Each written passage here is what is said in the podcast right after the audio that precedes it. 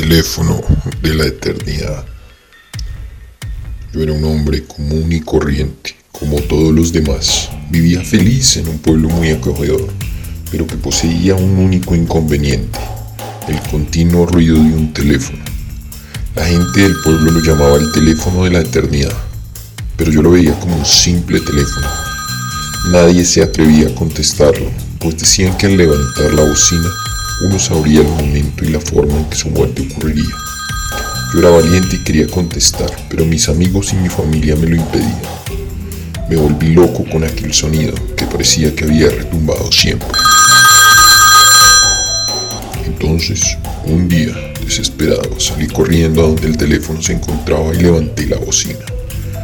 No era nadie. Supe en ese instante que ese era el secreto de la eternidad. Saber el futuro. Yo lo supe.